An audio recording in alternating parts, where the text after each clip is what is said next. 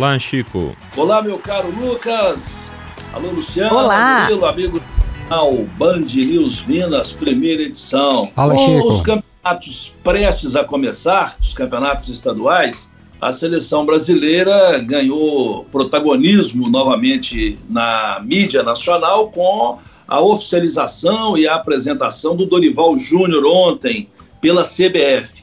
Dorival Júnior, dos técnicos brasileiros, é o nome ideal para este momento que vive a seleção.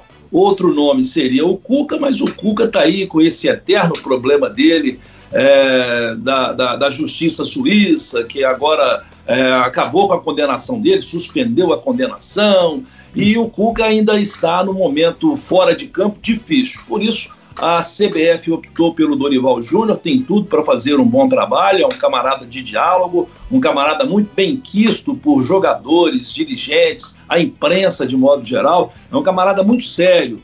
Foi técnico do Cruzeiro, foi técnico do Atlético, tem uma carreira é, como jogador de futebol brilhante também.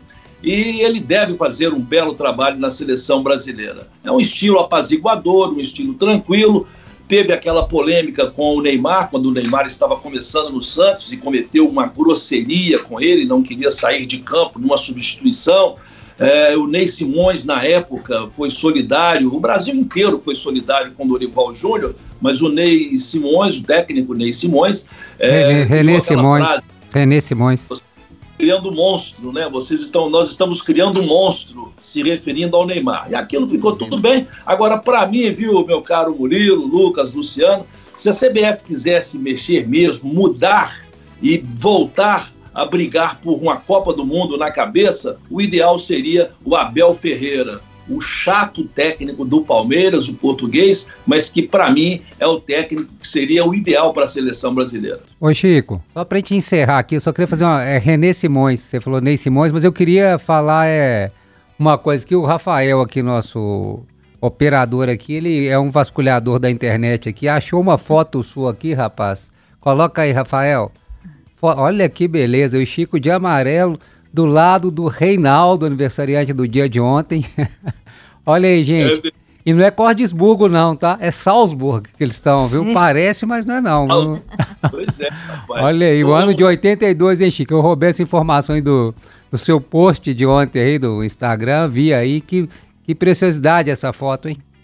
Rapaz, que legal. Um abraço pro Reinaldo. Ontem completou 67 anos de idade. E eu contei uma história bem legal, viu, Murilo? Tanto no meu blog, chicomaia.com.br, quanto é, na minha coluna no BHZ, porque o Reinaldo, eu tive o prazer de ser colega de trabalho do Reinaldo quando ele tinha 22 anos de idade, eu tinha 18, ele foi comentarista da Rádio Capital. Foi no ano que a Rádio Capital começou em Belo Horizonte, era uma emissora que na época veio arrebentando, da Rede Capital de Comunicações, lá de São Paulo. Reinaldo estava machucado, é, tinha voltado da Copa da Argentina e ficou quase um ano parado em tratamento. E o Gil Costa, que era o diretor da Rádio Capital na época, o Gil Costa convidou o Rei para ser comentarista enquanto ele estivesse parado. O Reinaldo topou, foi comentarista durante alguns meses da Rádio Capital. Eu era repórter da Rádio Capital, cobria o América naquela oportunidade. Depois é que me puseram para cobrir o Atlético.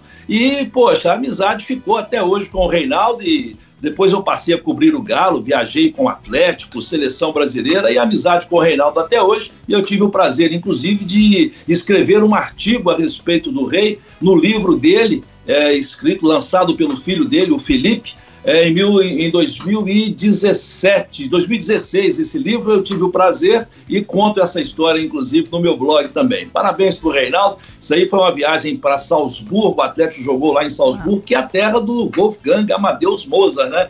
E nós estivemos numa das casas do Mozart, é um museu hoje, né? O Mozart morou em várias casas, ele era despejado de todas porque não pagava aluguel, e eu estive com o Reinaldo lá fazendo essa visita e essa foto aí. Obrigado, Rafael, pela lembrança. Olha Muito que legal. beleza. Olha o Chico, olha, o shape do Chico, olha aí, ó, magrinho, o rei também ali, grande estilo, com uma bolsinha tiracolo.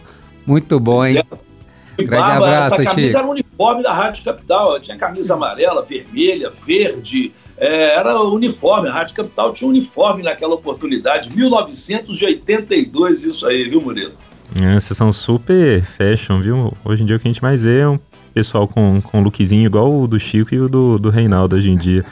Anteciparam ah, tendências, viu? Muito bem. Parabéns aí. Tava com barba na época, ele usava barba na época aí, olha aí. É, você também tá lá de barba.